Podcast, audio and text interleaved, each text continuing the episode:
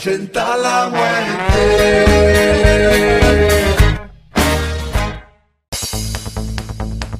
Hola, hola, ¿cómo están? Hoy como cierre de programa, pues quería hablarle de un personaje que para mí es muy importante ya que me identifico con muchas ideas que, que él representa.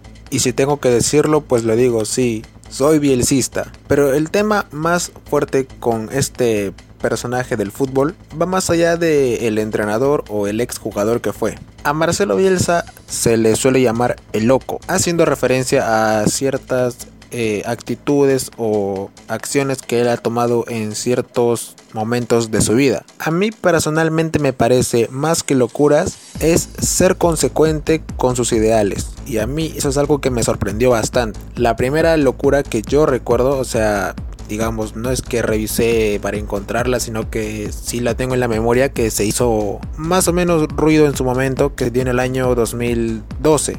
En ese momento a mí no es que me interesara mucho el fútbol, pero esta historia me llamó mucho la atención, así que decidí buscar la conferencia de prensa en la que él pues contó lo que pasó y bueno, se lo resumiré. Bielsa era nuevo técnico del Athletic Club de Bilbao y quería realizar unas refacciones en el campo deportivo, no solo en lo que es eh, la cancha donde se juega, sino en todo, el gimnasio, enfermería y demás para lo cual el club le facilitó un ingeniero de obras con el cual Bielsa tuvo que tratar para llegar a pues a un acuerdo de cómo es que se iba a construir. Básicamente Bielsa lo que quería era que entre el campo deportivo, es decir, donde se juega y se entrena, y la enfermería estuviese el gimnasio, para que los jugadores siempre tengan que pasar por el gimnasio. Pero el maestro de obra no le gustó esta idea, le planteó otra que no era para nada lo que quería Bielsa, pero que podía agilizar un poco eh, el trabajo.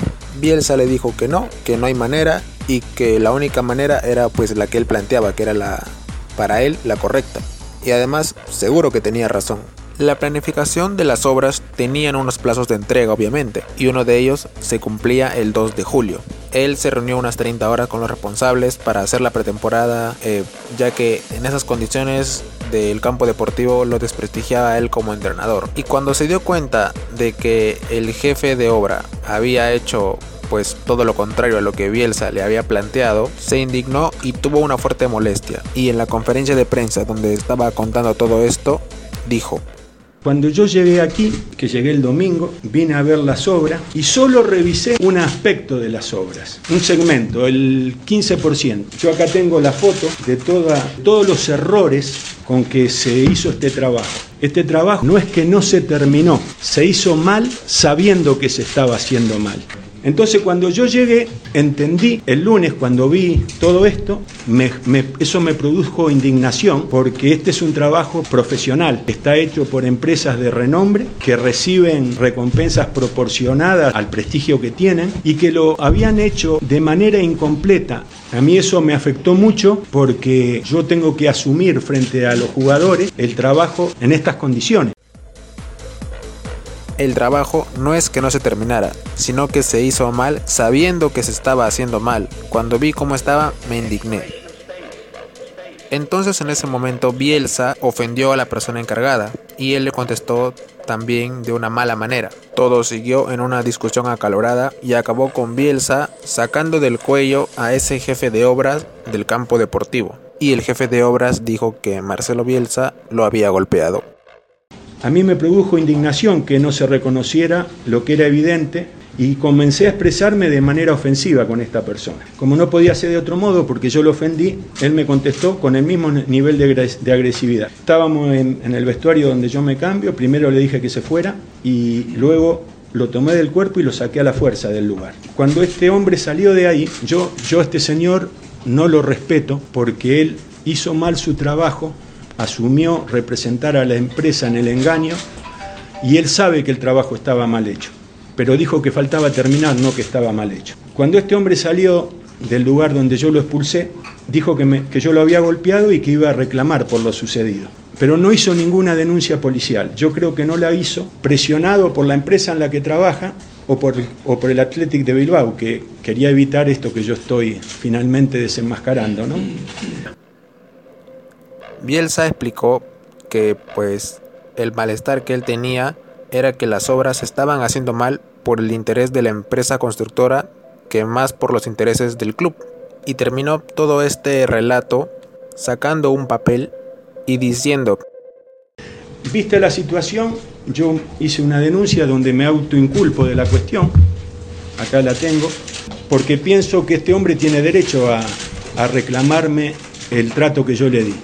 Es decir, yo siempre se juzga cuando uno se comporta como, como un salvaje, pero nunca se juzga aquel que provocó la respuesta desproporcionada. Entonces a mí me pareció muy injusto que este hombre, porque este hombre verdaderamente estaba muy apenado por el trato que yo le di, y yo notaba que, que él decía yo voy a hacer valer mis derechos, pero no lo hizo. Entonces él tiene a disposición una denuncia donde yo me hago responsable, me autodenuncio para facilitarle su derecho. No quiso recibirlo esto, no lo quiso recibir.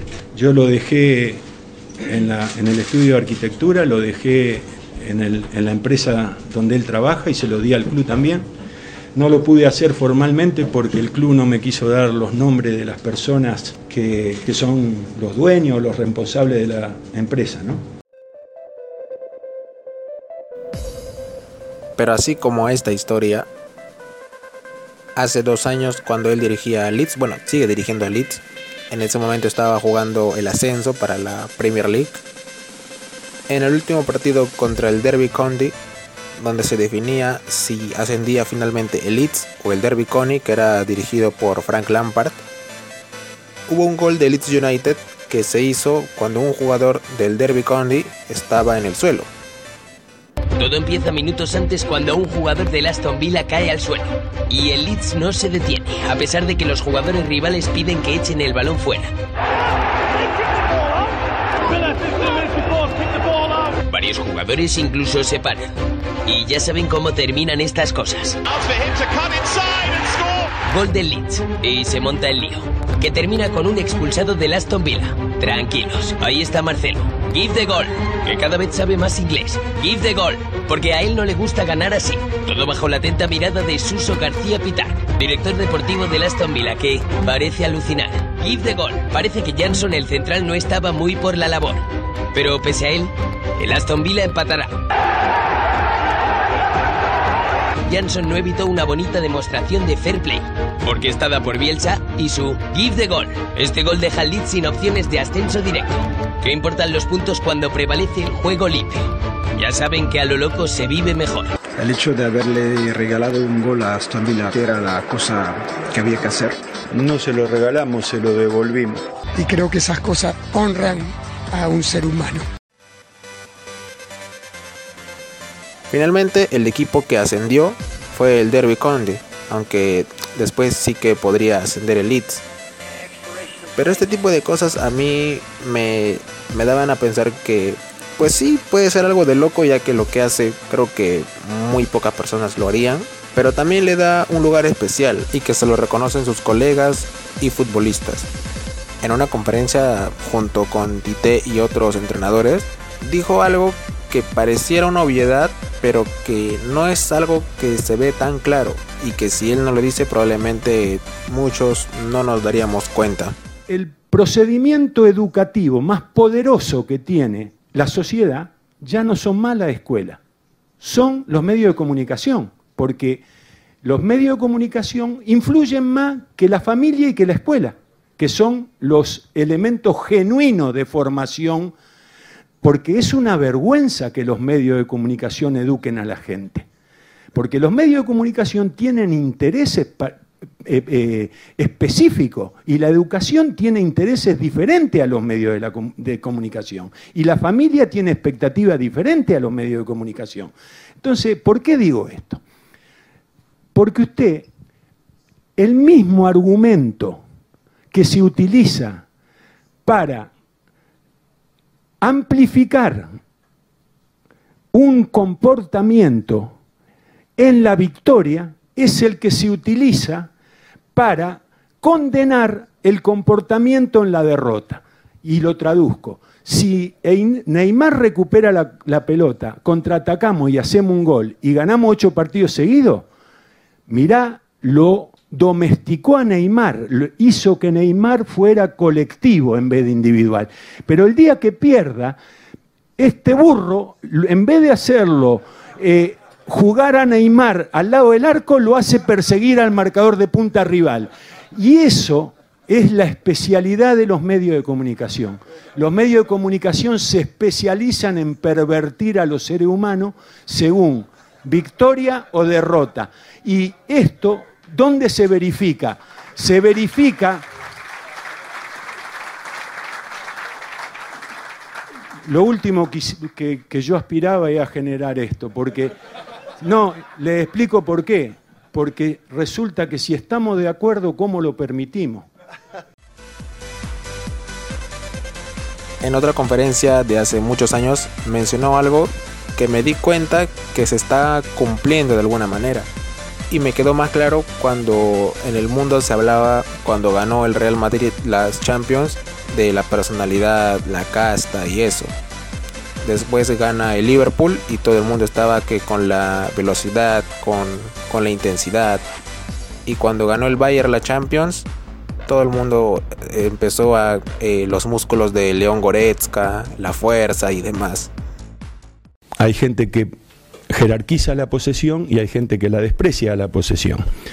Y eso está bien, se puede jerarquizar o despreciar, porque lo importante no es la, la cantidad los porcentajes de posesión. Lo importante es la cantidad de llegadas que usted obtiene. Si son acompañadas por posesión, que es la mejor manera para aumentar la cantidad de llegadas, bienvenido. Y aparte de lo que al, público le gusta, comprende, porque no, no perdamos de vista que el equipo que tuvo más posesión en todos los campeonatos, en los últimos cuatro campeonatos de liga, ha sido el Barcelona y el equipo admirado por el mundo, aunque nos olvidemos demasiado rápido de, porque los equipos dejan de ser admirados inmediatamente que gana uno diferente al último que ganó.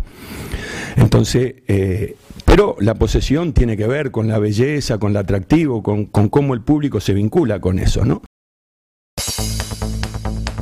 A lo mejor estoy exagerando con la imagen que tengo de Marcelo Bielsa, pero podría decir que representa muchas cosas que no solo en el deporte sino en la vida podría seguir como un referente. Bueno, sin más, espero que les haya gustado este recuento de episodios de El Loco Bielsa. Cuídense mucho. Un abrazo. Para la muerte.